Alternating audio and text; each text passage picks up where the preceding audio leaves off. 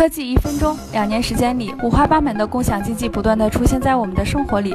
从最常见的共享单车，到昙花一现的共享睡眠舱，共享产品不断的刷新着我们的认知与体验。最近，每公里只要一块五，不要油钱，不要停车费，还自带 WiFi 的共享宝马现身沈阳。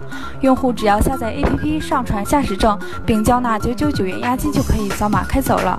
不过和共享单车一样，共享宝马也被一些人玩坏了。有网友在微博曝光了一段视频，有人开着共享宝马在马路上玩漂移，尘土飞扬，场面十分惊险。虽然每辆共享汽车都有实时监控系统，但仅限于监测车辆的位置与油耗。当汽车出现汽油不足的情况，工作人员就会第一时间赶往现场，负责汽车的维护与加油等事项。